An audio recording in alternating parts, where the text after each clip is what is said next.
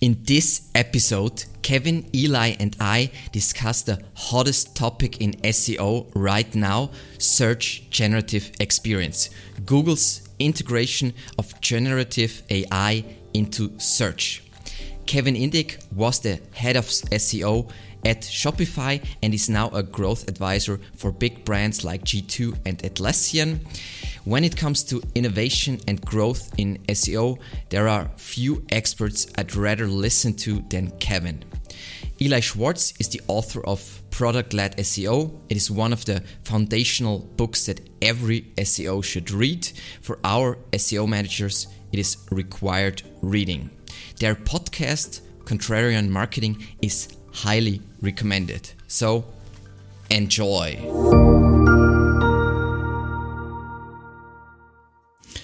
Welcome to the show. Um, this time I have like the best, most important experts in SEO here with me, Eli and Kevin. Thanks for joining us here.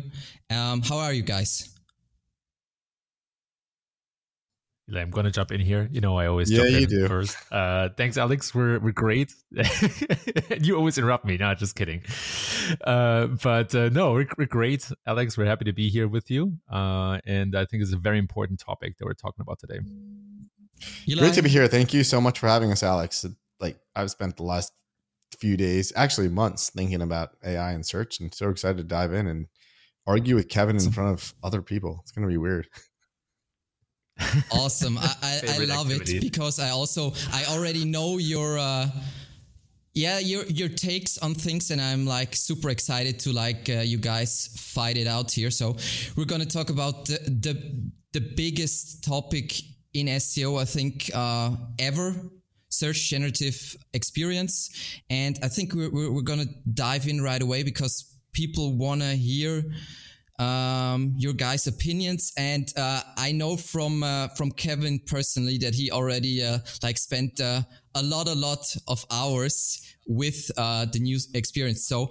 Um, what I found interesting, and I really want to um, start with that question. So, you guys have your contrarian marketing podcast, and uh, what did you guys think about SGE when it was introduced at Google I/O, like before you had the chance to try it out? Kevin, let's start with you, as always. Sure.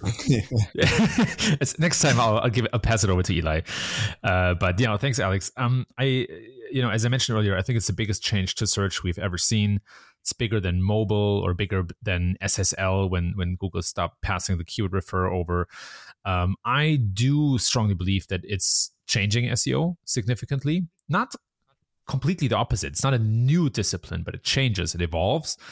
And I also don't think that Google will roll this back. I don't think this is a test. It's a slow rollout. It's in beta right now, but I don't think that what we're currently seeing is something that Google will step back from. I think that ship has sailed. So, um, very important for SEOs to stay on top of it. And when I first saw it, I actually thought, they're kind of copying Microsoft here or yeah. Neeva or these other search engines. Yeah. It, it, was not, I don't think it's very innovative. And I don't think it has to be. So from a from a purely strategic perspective, all Google has to do to defend itself from competitors is basically learn from their mistakes and yeah. do it just as good as they do. It's the same strategy that Meta has used with Snapchat when Snapchat invented the stories format and saw massive traction they just copied the feature and that didn't destroy Snapchat, but it limited their growth.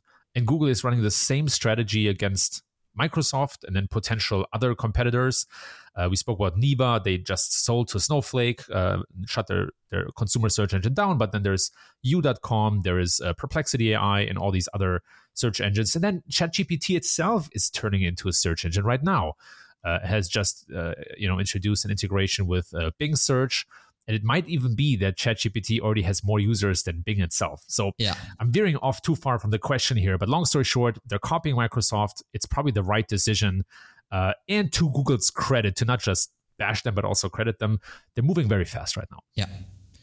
So, Eli, were you uh, disappointed when you saw it at Google I/O, or were you like, "Hey, mind blow! This is gonna change everything"? So it, it's rare that you're going to find me being the pessimist and Kevin being the optimist, but Kevin is completely wrong here. It's like uh, no uncertain terms. He's absolutely wrong. So when when ChatGPT first came out, we did a podcast episode on this, and I called it a toy, and Kevin said it was mm-hmm. cute, and people were going to use it for work, and I've since evolved and I saw ChatGPT become a massive threat. As you know, real tech people I know that would you wouldn't think would say something like this. They say they would say things like, "I stopped using Google. I only use ChatGPT," and Google heard those things too.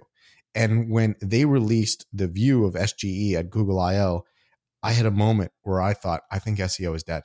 I think SEO is going to change forever." And over the next two weeks, I read a newsletter from you. Yes. I, I think uh, there was like uh, a newsletter in between where you were like, "Oh my god, we're we're done."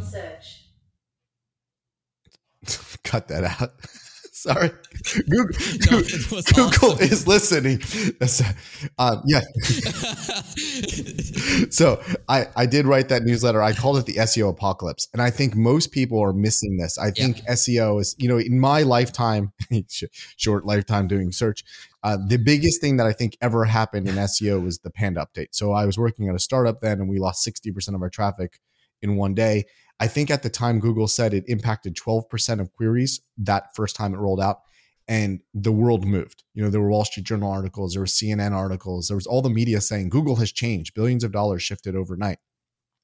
I think this is bigger. I think this is going to be the biggest thing ever for SEO. And when I saw that I at IO, that was my first thought that Google is panicked. You know, there's been um, articles about saying this is a red alert at Google. You know, they're not using those terms lightly. This is an existential threat. And when I saw how they released SGE, I said, this is an existential threat.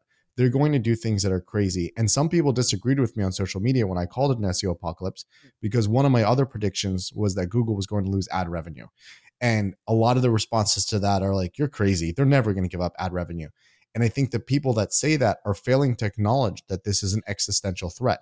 Google will lose billions and billions of dollars if they lose market share to ChatGPT forever. They'd rather give up short term ad revenue. And I do see them giving up the ad revenue now when I do certain queries.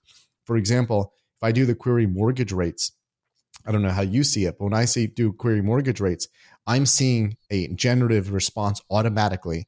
But if you do it not in a generative experience, there's five ads there. And I'm sure those ads cost a lot of money that's giving up revenue, at least in the beta cohort. So I think this is the greatest thing ever that's happened to SEO in a both impactful way, but I think it's also a good thing because I think there's been this concept for the longest time where SEOs created content, they aggregated content that kind of was elsewhere. So you think about like the medical websites, like a WebMD or a Healthline, they take content that exists in medical literature and they aggregate it and they just feed it to you that existed in medical literature, Healthline WebMD don't really need to aggregate it. It's sort of like what happened to newspapers, you know, where newspapers used to say, well, we yeah. subscribe to the Associated Press, we subscribe to Reuters, and we're just going to print it for you instead of going to Associated Press, instead of going to Reuters. And what newspapers did is they started creating more original content. And I think that's what's happened to SEO, where people just aggregate and they see search opportunities and they create content and create websites. And that is disappearing because now I know some people compare SG to featured snippets. It's kind of like that. Google has disintermediated the entire thing. And they're saying, you know what? We can also read the medical literature. We can also read the textbooks and we'll just give you the answer. Now, there's going to be a problem because sometimes those answers are wrong. But you know what? A lot of websites are wrong too. They're just opinions. And just because they rank in search doesn't make that right. So I think this is huge. I think this is the biggest thing ever. I think anybody that's holding on to the view of, oh seo didn't really change or you know we'll just write more content and ai content is wrong this the world has yeah. changed overnight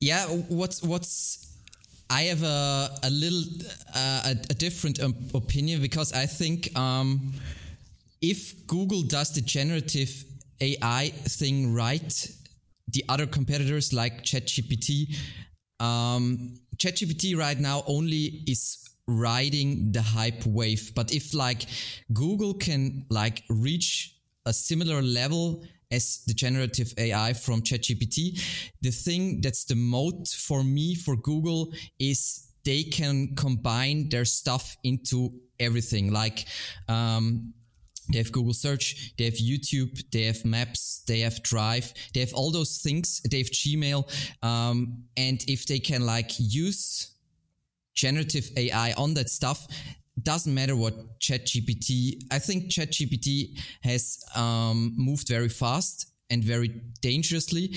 I think what Google does is super smart. I know they're. I think they are struggling and they are pretty much like fighting for their life, but in the end, they have like this ultimate mode with all those actionable data they can use and feed the the AI with, and then it's gonna be it's gonna change everything. And they, I think they will come out winning. Like, I think they are very happy about uh, ChatGPT. I'm very happy about ChatGPT because they forced Google to stop doing the same old shit they have done since forever. Okay, um, we we can, we can I break in with a in there like hard? Can I break in with a question sure. to both of you? I know I'm still in the podcast here. Uh, I think Google is an an ad agency, an ad company with a search engine. What do you guys think? Yeah, I, I mean, actually, let me take that back. Uh, we're here to disagree. I think you have a point, but I also think that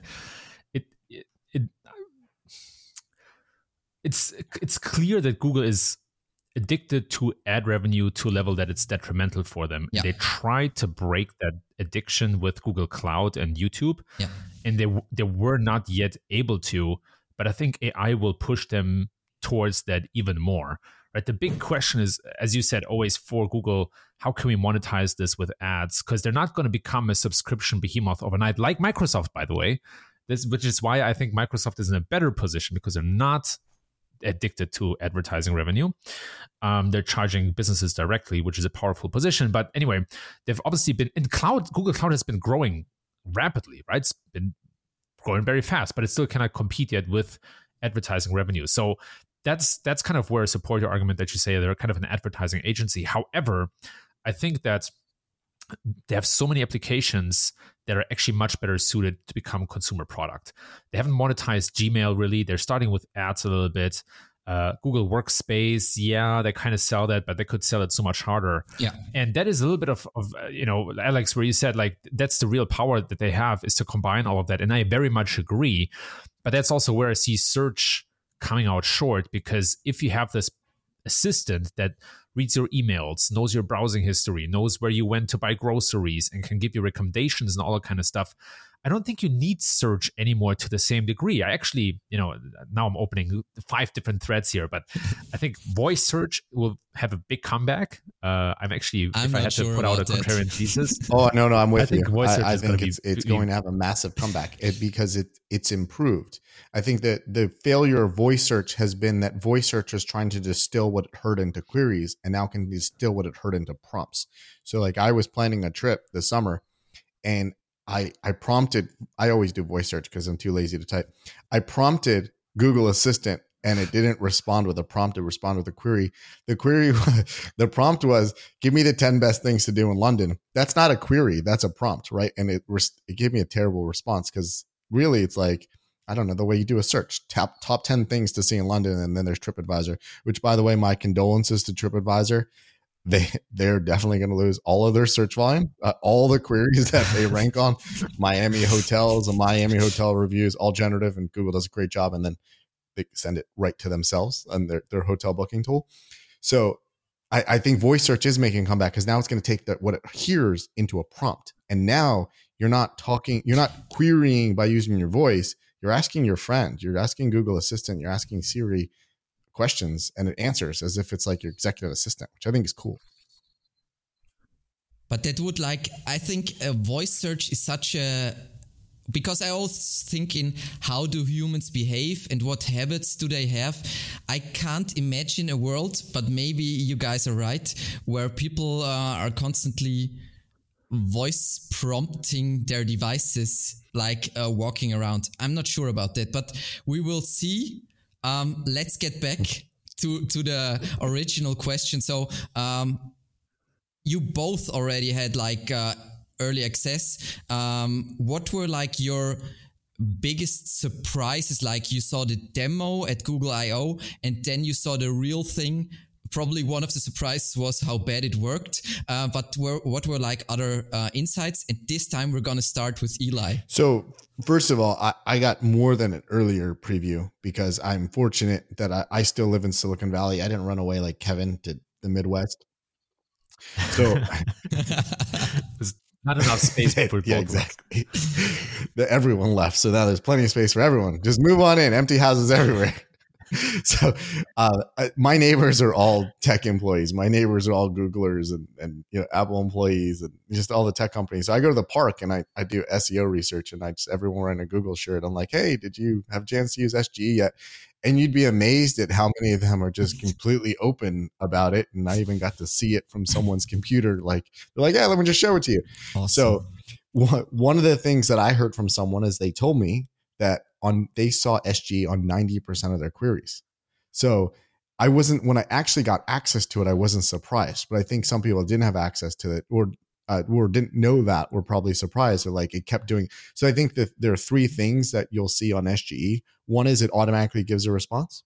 Two is it asks you if you want to generate, and three is there's just no generative. So the amount of queries that it does generate automatically is incredible. I mean, like most of the queries I've been doing, it just generates even the your money, your life queries, like the things that people didn't think it was going to do. Even random, you know, head queries, like a query I just tweeted about was the word capital, like just search the word capital. Totally weird responses. Like the reason I searched is I was in the capital of California and I wanted to find out what the hours of the capital were. So, but again, like it, it just showing up everywhere. So that was my immediate response is like, oh, it's everywhere, just like I heard. The other thing is I was surprised because I thought that they might get rid of ads and they wouldn't have any way to show ads. I was surprised to see actually happen. Like you're like you're literally watching them turn off the money. There are some things now I'm seeing where ads are coming back on top of generative, which is probably like if you think about Google as a huge company with a couple hundred thousand employees, where someone's like, all right, we're all in on generative, and then the ads person lost out. They're like, get out of the room. We're doing generative. So now I'm seeing ads come back because that the ads person figured out how to get in through the other door. So now they're not all in on generative. So that's the thing of again, big company you can't be all in on both because we know for sure that Google Google's all in on ads before. And you have five ads on the word mortgage rates. Now they're going to have generative. There's no five ads. But then if they put ads on top of generative, then you don't see the generative. You can't do both at the same time. And that's even a bigger question on mobile. You have one screen. So like when you do that query, do you see a whole page of ads or do you see a whole page of generative? On mobile, I'm seeing a whole page of generative. So I was surprised to see that actually play out. You know, Kevin and I are in that you know intro cohort. I don't know like when other people are getting in. I think if you add yourself to the wait list, you might still get in soon. But we'll see what happens when it rolls out to more people if they really give up that ad revenue. Those are those are my two things. One is it's on tons and tons of queries, more than I expected, and they're actually giving up ad revenue. Cool. Yeah, um, I, I, I think I have a different opinion here. Um, and I, I recently wrote about 11 realizations that I had when I when I stress tested SGE. I'm not going to go into all of these 11 because they're all pretty deep, and they, they, I could probably write a whole book about what I learned so far. But to the ad revenue, I have a feeling, an impression Google might actually increase their ad revenue with SGE. Because I've seen instances where you have the top ads before SGE, so before the AI answer, then within the AI answer, they start sponsored listings for e commerce products, probably soon also local businesses. And then below, you have another row of advertising. So I actually think we'll see more ads and it might help Google. I also think that, um, and this is not just what I think, but Google announced that they are now introducing a new way for um, advertisers to create creative and copy from the landing page. So um, if I had to present a steep hypothesis, I actually think that that advertising managers are maybe at a higher risk of losing a big part of their work than SEOs.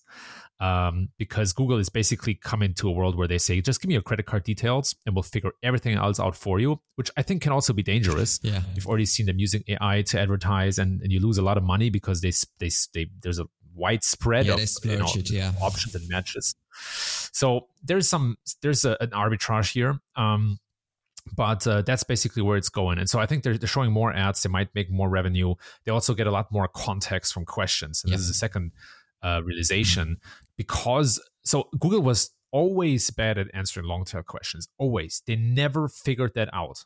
They never figured that out. And I'm not, not going to venture out too much, but Google never really had big competition. And instead, in the early days, yes, but then later on, right, they were a 20 year monopoly. And so we never, as consumers, had a better benchmark to measure against. But my, my thesis is that if we had a better search engine competitor to Google, would have noticed how bad the long tail search results actually are.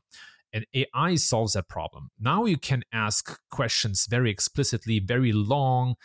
Queries just become longer, and users will notice that and then adopt to that, and they will ask longer questions. And that will give Google a lot more context to display much better ads and charge a lot higher CPC also because it looks like there will be fewer space to show ads. So I actually think for Google, this could be a way to actually increase ad revenue. Um, and I, you know, if, if they get it right, if they if they can still you know show the best answer. And then another realization that I want to share, and I, will keep it to three, just to you know, again, like not make this podcast too long, but um, I think we can still reverse engineer AI results. The corroboration feature where you can break out how Google forms AI answers is our key to understand what Google is looking for. And so the, the things that I learned is SGE takes different angles to certain questions. So one example I brought up in this article was corporate credit card. And you know, intuitively, one of the questions that I would have is what do I use it for? Why do I need it? What are some of the best corporate credit cards? But Google shows the benefits and risks to corporate credit cards. So SGE takes specific angles and not always the same. In my story is they will they might be changed over time depending on what people search for. And um, when we use the corroboration feature to break apart where Google gets the input for these different angles, uh, we can see that there are sites that are not ranking in the top ranks or top positions of the classic search results, uh, but they they provide a unique angle that Google likes. So that's why I think SEO changes so much. It's not only about, you know, providing the best answer anymore. It might be provide being the only site to provide a certain angle that SGE prefers in this case. And that is a, a different way to optimize. That's so funny that you should say that and put it that way because um, in our content marketing department, they said um, this is gonna be the year where uh, it's not about being better, but being better and being different.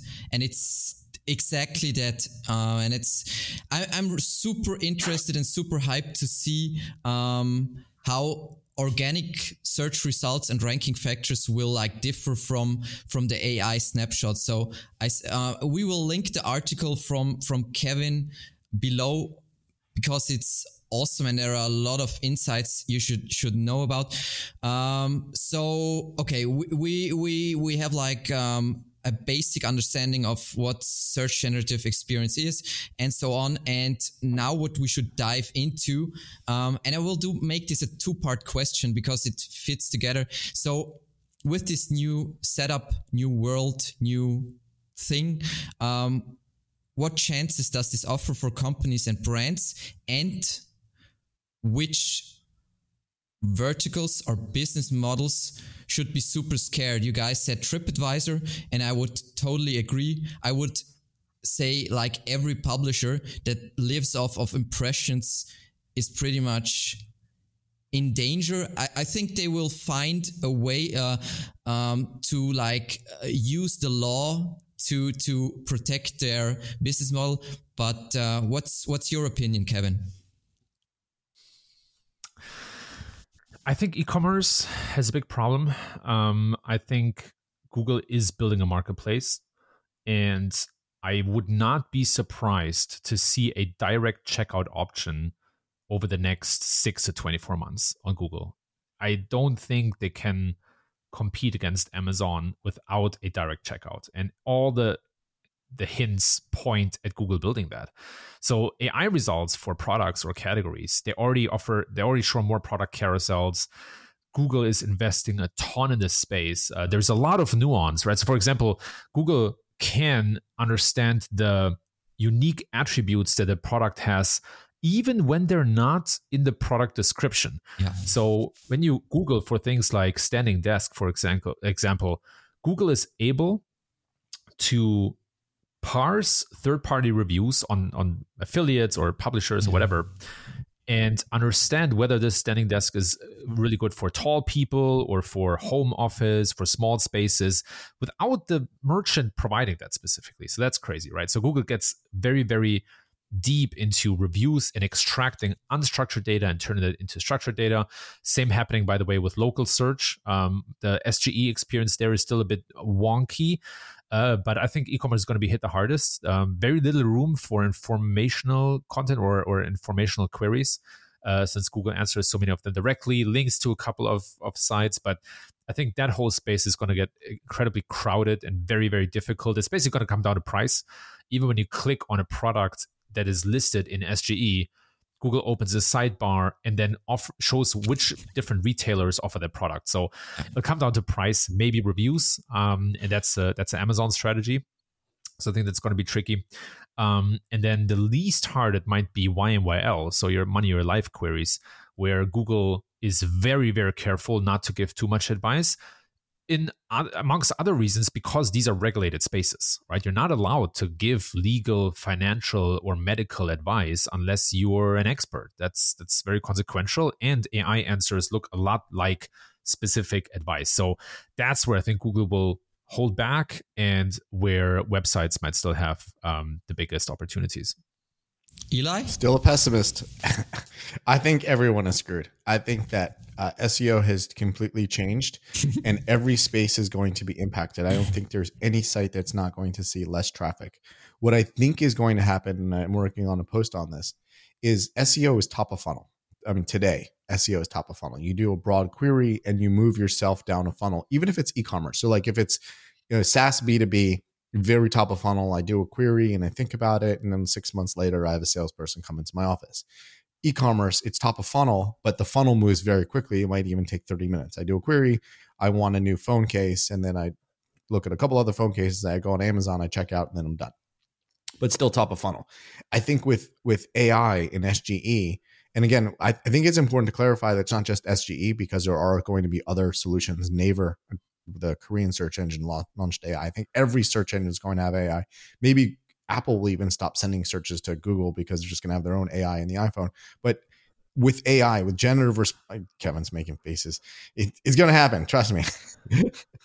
but, but I, me too. I think with with AI, I, the it's now top of funnel. You do a query and say best iPhone case, and then the search engine tells you the best iPhone case, and then there might be a deep link there, or might you might do another search. But now it's mid funnel. Now the S the, the search click is mid funnel. So to the businesses again, like TripAdvisor, that will definitely see a lot of their traffic lost. That's because they have been purely top of funnel, but maybe mid funnel, which is I already know the hotel I want to go to, but now I want to read someone's personal experiences in that property. That's still yeah. TripAdvisor. Do, does that, you know, is there too much chlorine in that indoor pool? That's still TripAdvisor. Google can't really tell me that. Google can aggregate it or any other search engine can aggregate it, but I don't, I can't read the story. So that's mid funnel. And I think that's what's going to happen to every single business. And as I was thinking, you know, e-commerce also what's going to happen and Google is going to you know, interrupt that whole flow of, well, you like it, so now you can just check out right here. Depends whether websites play ball. Depends whether you know Shopify says exactly. You know, here we'll let you check out right here, or Shopify says not a chance. We're not paying for this ad unit. We're just you know the, whoever the, the merchant is can do their own thing. We'll see what happens there. But I think what is interesting. I, know, I found these results on search. Google is just all, all over it. here. So what I think is interesting is I don't know if any if you guys remember this, but a few years ago, this was Google's last opportunity to to fight back against and interrupt what Amazon was doing in e-commerce. They partnered with Walmart in the United States, where uh, Google Assistant and Google Shopping partnered with Walmart, where now Walmart had all of the same goods that Amazon had. And Walmart, I think, at the time probably had more physical goods, more ability to ship things to people because you know Amazon wasn't as big from a physical standpoint. They're really growing their third party. So Google said, "We'll interrupt Amazon because we'll use Google Shopping." And we'll use Google Assistant. So now you have all your logistics and we're the exact same as Amazon. But I think that partnership just completely fell apart and it was destroyed. And I think now we have Google having this resurgence of this and saying we don't need to be in the logistics anymore. We don't need to have access to the physical goods. We'll just ship, we'll, we'll sell the checkout experience. Whoever will have this, and now the search engine will be. Again, let's see what happens. I'm sure Google would love that and it would be sort of a counterpoint to Amazon. But I don't. I wouldn't bet on it. I think the thing to keep in mind, and I, I mentioned this earlier about Google being a really large company. Really large companies screw things up. So the larger they get, the harder it is. So like it, in reality, you'll say, "Oh wow, it's Google. They'll launch this great generative experience, and they'll just blow uh, OpenAI and ChatGPT out of the water." I don't remember how many employees OpenAI has. I think when they launched ChatGPT, they only had like 20 employees. Everyone's like, look, this company with 20 employees can do it. That's because the heart of it isn't that hard, but then you need more employees to do a lot more stuff. Google has hundreds of thousands of employees. Don't underestimate the ability for corporate bureaucracy to completely screw that up. So there is an ideal here. Oh, wow, this amazing search engine 95% of the world uses. They just own checkout in theory, but let them screw it up. We'll see what happens. I think a lot of the things you guys said, um, I think they are in reality rather complicated than uh, they, they are fantastic ideas. And I think some of them will happen in part, but a lot of these things, I really liked what you said at the end, Eli. Um, big companies, it's really complicated to do anything like really, really good. Like one person doing something amazing, easy 20,000 people doing something amazing, amazing, super hard. And I think um, a lot of things won't happen because they need other people, right? So, um, what I always say, hey, there will be still companies that will offer services and products, and they want to do that, and they want to own their digital thingy, their digital place where customers can visit. And I don't think people will play ball or companies and say, Hey, Google, do this all for me because it's very uh, what works on Amazon and what works, um, for example. Uh, so on Amazon, what is not working, at least not in Europe, is brands brands are not working on Amazon. And I don't think brands, big brands will play ball and say, Hey, Google, do everything for me. If it's in their interest, yes. But otherwise they, they will, would be way too dependent on Google for that to really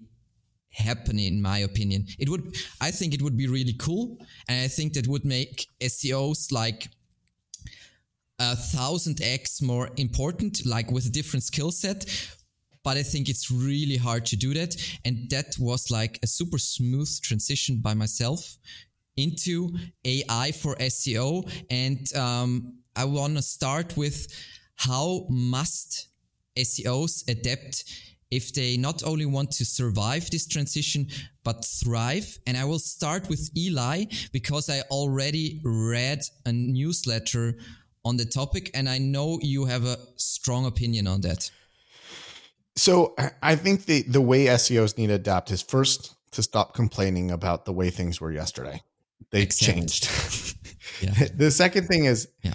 you know, again, I, I, like I said earlier, I think SEOs were taking advantage of. I called it in my newsletter. I called it an inefficiency. There's an inefficiency in the market where you did a search and you needed to find something. Again, we'll pick on on you know WebMD and Healthline again. There's inefficiency in the market, which is no one is going to go to medical literature to go read you know what their symptoms are. So webmd was able to aggregate oh i, I someone searches headache this is what they want so now i'm going to create this content to rank on the word headache. That's interrupted.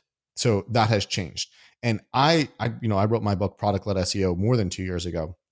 I actually wrote it even longer it came out two years ago I wrote it even longer than two years ago. And i still think my concept of really approach seo from a product standpoint is makes sense and makes even more sense now which is what is it that the search user wants and create something for that search user. So yesterday and a few days ago, it was top of funnel, which is the search user wants to know they have a headache. Do they need to go to the emergency room or are they dying? Do they need to write a will immediately? And therefore, you create content that has that content that tells them, no, you're cool. Just take some aspirin and go to bed. Right. And now Google can tell them that. So now we're going to create content about like what are the what are the best practices for avoiding headaches in the future because Google's not going to tell them. It's really going to go deeper in the funnel, which is exercise more, drink water. Here's an experience you can have. Again, I think e-commerce is going to be interrupted, but e-commerce cannot be interrupted to the point of actually buying and shipping the good because Google doesn't do that. Even if they start doing the checkout experiences. So it really comes down to the product you're creating because the top of funnel keyword content, again, that is completely interrupted. You're still creating an experience for users. You're creating value. And you know, all these things that we're doing, they're they're making life easier, right? You have uh, now you don't have to write email. AI can write email for you. Great. What are you doing with that extra time? When maybe people need to, you know, go to more concerts. Like there's still physical things. We still need to eat no matter what. There's still yeah. physical experiences and those people want to arrive on those physical experiences and discover those physical experience from search. But how are they going to search for it? It's going to be mid funnel and you're creating a product again i call it product led seo around that mid funnel experience rather than the top of funnel experience, which too many people did. They're like, well, you know, people search this keyword on SEMrush or Ahrefs, so I'll create the content. Hopefully, I'll rank number one for it. But now I think that opportunity really disappears. So the way you need to approach it is someone's looking for this. How will they arrive at my website? Are they going to arrive because I'm paying for that advertising, or maybe they're going to arrive organically? What is it that they're expecting to find? Build that product for that person. And they, you know, it comes down to each specific business being custom each specific experience being custom, really understanding your user and what you need to create for them. I think that's that's a, a really good summary of what SEO.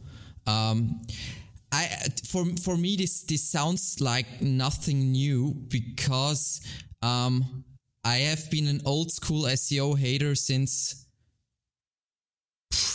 plus five years. So we switched a lot of stuff we've been doing into the bottom and mid funnel. And this channel is a lot about, um, that the other kind of SEO is gonna die. I didn't think it would die like this. I, I thought it would die a different way, but personally, I'm, I'm super happy. And honestly, I see huge opportunities for people to help brands be discovered the right way and offer unique uniquely helpful experiences i think seos uh, no company on the planet will be able to to play this game in my opinion. I know uh, we work with a lot of large businesses and as every large business they don't have time for this kind of fine tuning thinking about what's strategic content blah blah blah. And i think all the the basic seo content is dead. It's dead dead and i'm super happy about it. And i think it will go way more into um, thought leadership unique information that um, sge will pick up and so on. And, and that's that's i think that's the way that's gonna be a lot of fun. And i think it will need a lot of uh, change management because companies they want to play the old SEO game and they will have to be explained why the old SEO game is dying. And yeah it's i think um,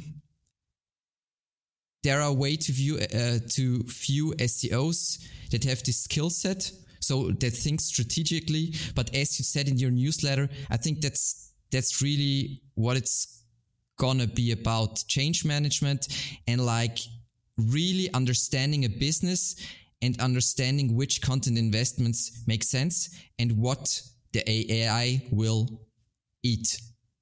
So, Kevin.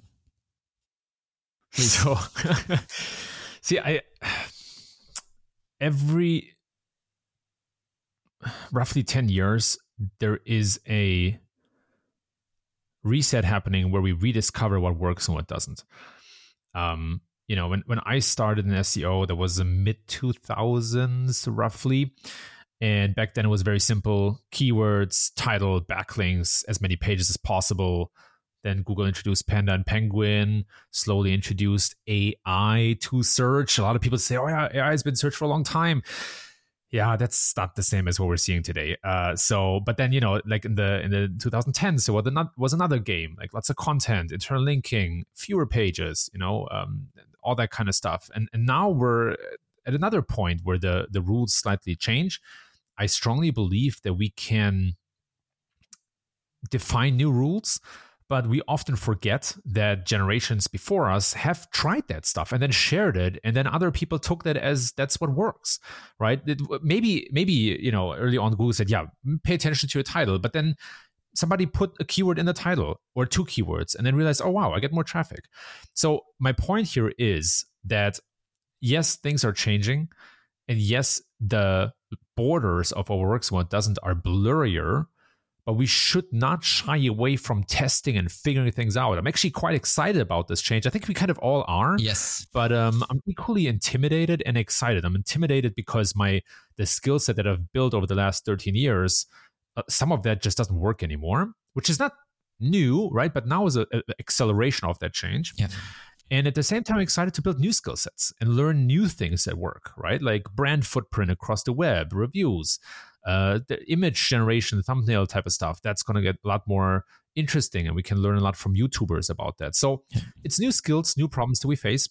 And um, I think as SEOs, we have to learn how to uh, go, go back to testing and experimenting and figuring out what works. That's a, that's the first thing. Uh, two, we need to to use AI a lot more. Yeah. I don't think we use AI enough, right? Whether it's you know text generation, prompting, connecting prompt chains, right? Like all this kind of stuff. I don't think we're nearly spending enough time. I don't see a lot of SEOs, uh, you know, posting AI generated images, but the stuff you can do with Midjourney is absolutely incredible, yeah. or Stability AI or DALL-E for that matter. Um, and the the the one thing where I agree with Eli and, and you, Alex, is that the the website has to be treated more as a product. And if we're honest with ourselves, we're still dealing with the same problems that we've been yeah. dealing with 20 years ago, yeah. where the CMS is not flexible enough to do something, you know, it's not headless. So we we've we've missed the the train, right? We should have built much less monolithic structures over 10 years ago to learn faster, ship faster, build cool products out of websites. So I think SEO is going to turn a lot in, in that direction. As you said, like there will be website product managers and they will have much more ownership over conversion rate optimization, product features, and hopefully using AI to provide a better user experience. And we'll see how how Google react to that. But those are kind of my high level thoughts of adapting to this new world is like not shying away from testing and trying and figure out the new rules to being open to to to new stuff and not close minded and then three use like finally get the website to be a product and not just a marketing surface that everybody has a saying into and that where nothing really happens there are few sites that that understand this one is the verge for example yeah. a, a, media publisher yeah. um, there are a couple of other examples but most most companies don't understand it and those companies will fall behind yeah I think it's it's really funny if you look at it. Most of the stuff because the things Eli said were not like, oh my god, I've never um, heard that approach to SEO, but companies haven't changed. They have talked about this stuff. Marketing people have talked about this stuff, but no no one ever did it. They, they talked about yeah. it and what the new possibilities, but nobody really started treating their website like this one of the craziest thing uh, things we talk about like here at evergreen media all the time is how few websites have like really cool interactive content. That's nothing new. Interactive content is you could have done it like easy 15 years ago but nobody did it and nobody do, is doing it right now. It's like you sometimes find something and then you share it in a listicle uh, article because it's so amazing but that should be like basic. Like almost every niche you can do amazing interactive content uh, generate like valuable data on your customers which you can use to sell them more whatever the hell you're selling. And i i'm i'm actually i'm super happy that this change from like a search engine to an answer answering engine is like accelerating uh, accelerating this much because otherwise I would be doing pretty much the same stuff in 10 years. And now I want to give you yeah Sorry, I didn't mean to cut you off there. No uh, problem. I, want, I, wanted to give you another example. You know, like one big thing is personalization. Yeah. This is like, you know, I spoke about voice search before and bullish on voice now. Same personalization. Yeah. There was a big trend 10 years ago. And we're all thinking that everybody sees a different website and that never happened. Yeah. And it's because we were not able to gain enough context. Yeah. But now AI makes it actually possible. And so now I'm bullish again on personalization, website and product personalization as well there's you know I, I, think we're, we're quick to underestimate the magnitude of the change when it comes to large language models and generative AI. A couple days ago, um, the CEO of NVIDIA, uh, one of the best performing stocks, by the way. No stock, no financial I'm, advice, I, uh, but I'm just a happy owner. So yeah, makes two of us. He gave a keynote uh, for Nvidia's um, Computex conference, and he introduced the future of video games, which is that gamers will be able to talk to NPCs, to basically you know uh, fake characters in the games like real per, like real people. Awesome. and they'll be answer they, they'll answer back very quickly. And they will have their unique story string. So you might play a game five times and have five different experiences simply because the npcs answer in a different way so I think it's very underestimated how much optimiz- uh, uh, how much potential there is in personalization and how much better of an experience you can actually make a website now with LLMs. Sorry to interrupt you, Alex. No, that's really cool because um, we actually have a our first project in that direction right now with one of our larger clients but it was impossible beforehand. It was freaking impossible to generate the amount of context and content to kind of deliver something like that. So that's really cool. And I'm also very, very bullish on, uh, on personalization. I'm not that bullish on uh, voice search though. so um, we have five minutes because uh, these are busy, busy guys, obviously, because you have listened to them. Um, so you guys mentioned things in between. Um, I, I don't want to go into the tools, AI tools, because I think um, most tools will will die, and there will be a few that will survive. People don't need to know every AI tool. What I want to end with actually is um, what you guys are reading, looking at, watching, listening to to keep yourself updated on on the things that are happening. Obviously you guys are very close to the source and are uh, talking to the people that are creating this stuff but is there are there like uh, sources you're uh, watching reading listening to? Obviously before you start um, eli um, you guys need to subscribe and listen to uh, contrarian marketing podcasts because these guys uh, they they're a lot of fun to listen to, but they also have like amazing stuff and amazing viewpoints. Uh, you guys should see and listen, and um, also read Kevin Kevin's blog, which every time um, he shoots out new gold nuggets. Nuggets. Um, you should also uh, subscribe to that. But uh, otherwise, Eli, uh, is there stuff you're lead- reading, listening to, watching to keep up to date in this crazy AI world? Yes. So I, I think the interesting thing is that none of this is new. So if you want to understand what AI is, you just need to read old stuff. You know, there was a book, I was a fiction book I was reading a couple months ago, and it referenced it, the book was written, I think, in the early 90s or the early 2000s, and referenced in the future, you're going to be able to like tell a computer something and it's going to go find all the information because it knows all the information in the world. Like this concept of LLMs have always existed. So if you really want to understand how AI works and how it's going to continue working and how they're going to develop it, you just need to read old things. So there's a book called Thousand Brains, which I'm checking out. And that's uh, I have not started yet. It was recommended by a Google engineer. it talks about like how it puts all how AI will you know move in the world. So I, I think a lot of these things, it's read the old material. You don't need to really focus on the new stuff because these are improvements on algorithms. While the whole world thinks it's brand new, like oh, ChatGPT just existed. AI is like Kevin said earlier, AI exist, has existed in search forever. It's just modifications. This was a yeah. step change, and now you can access the LLM. But how do you think like Google, you know, recognized a query that you typed in, and you know when you misspelled it, and all that, and how do they do the smart compose already in Gmail, and how did the voice search recognize what you were saying? And Amazon has the same AI, and you know all those things together.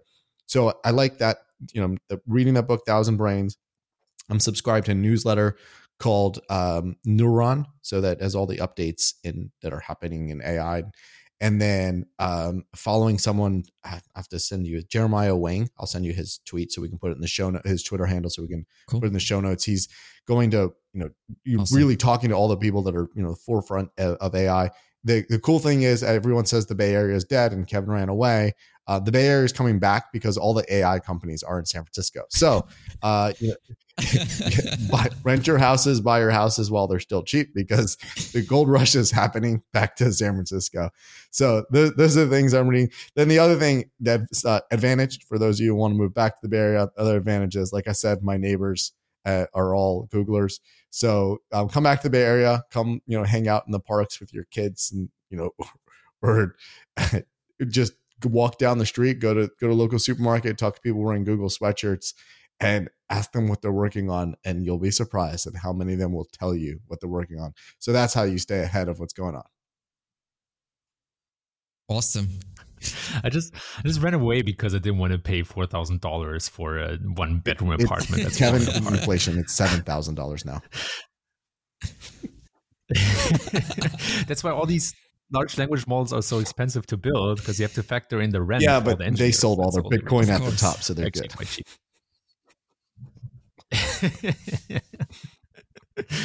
I'm glad we hashed that out. Now let, us see how I can build a bridge back.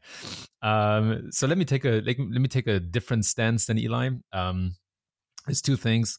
One is I I don't have a unique place to discover new stuff but I force myself to try new things out. So I, I made a commitment to myself to say, okay, whatever new technology it is, however funny it looks, I'll try it out for at least half an hour. And I learned that I have a lot of fun with all this stuff. It's incredible fun. Again, I think this is a the, the, the like the one tip I have is to gain practical knowledge and gain your own experience. Um, and then I actually read a lot of books that helped me navigate three fields one is just clarity of thinking.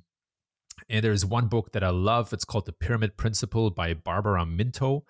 Um, and she just basically, basically helps with clear writing, but the the uh, requirement for clear writing is clear thinking, and so she helps structure ideas. And I think that's so. I've actually spent a lot of time. Um, I, I, use uh, uh, Notion a lot to to organize my my notes and thoughts and all that kind of stuff. And I spent a lot of time asking myself questions about AI and then seeing if I actually have an answer to just see where do I make assumptions? Where have I learned something myself? Where have I just read a headline?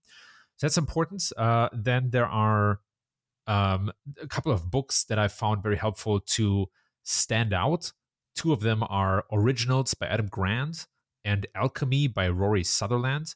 There's help you you know question common assumptions but also stand out in this world which i think is very important in this in this world of ai like how do you still become a brand how you still how are you noticeable and remarkable and then the last two are much more for this idea of anti-fragility and, and kind of visioning and the first one is uh, 21 lessons for the 21st century by uh, noah yuval harari amazing book with challenging ideas and then the last one is a classic, uh, which is Anti Fragile by Nassim Taleb to just, you know, uh, remind myself of this concept of optionality and different paths and, and, and kind of challenging the status quo. So those are my five tips.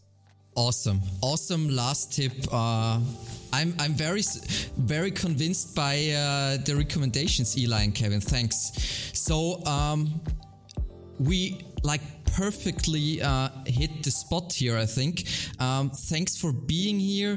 Thanks for like taking the time, and thanks for sharing like this incredible insights with me and the audience. Um, I hope you guys enjoyed the show too. Not only me, I learned a lot actually, um, and hope hopefully we can uh, repeat this. Absolutely. Yeah, Eli is muted, so I'm just gonna jump ahead of the line here. But no, Alex, great job, great questions. Really appreciate you. Eli, thanks for being a fantastic thought partner as always and challenging me to get better. This was a treat. Perfect. You're muted, Eli. Eli. still muted. What, unmute mic doesn't work for me. yeah, thanks for having us, Alex. It's great to be here disagreeing with Kevin on someone else's podcast and uh, really great to share on this topic.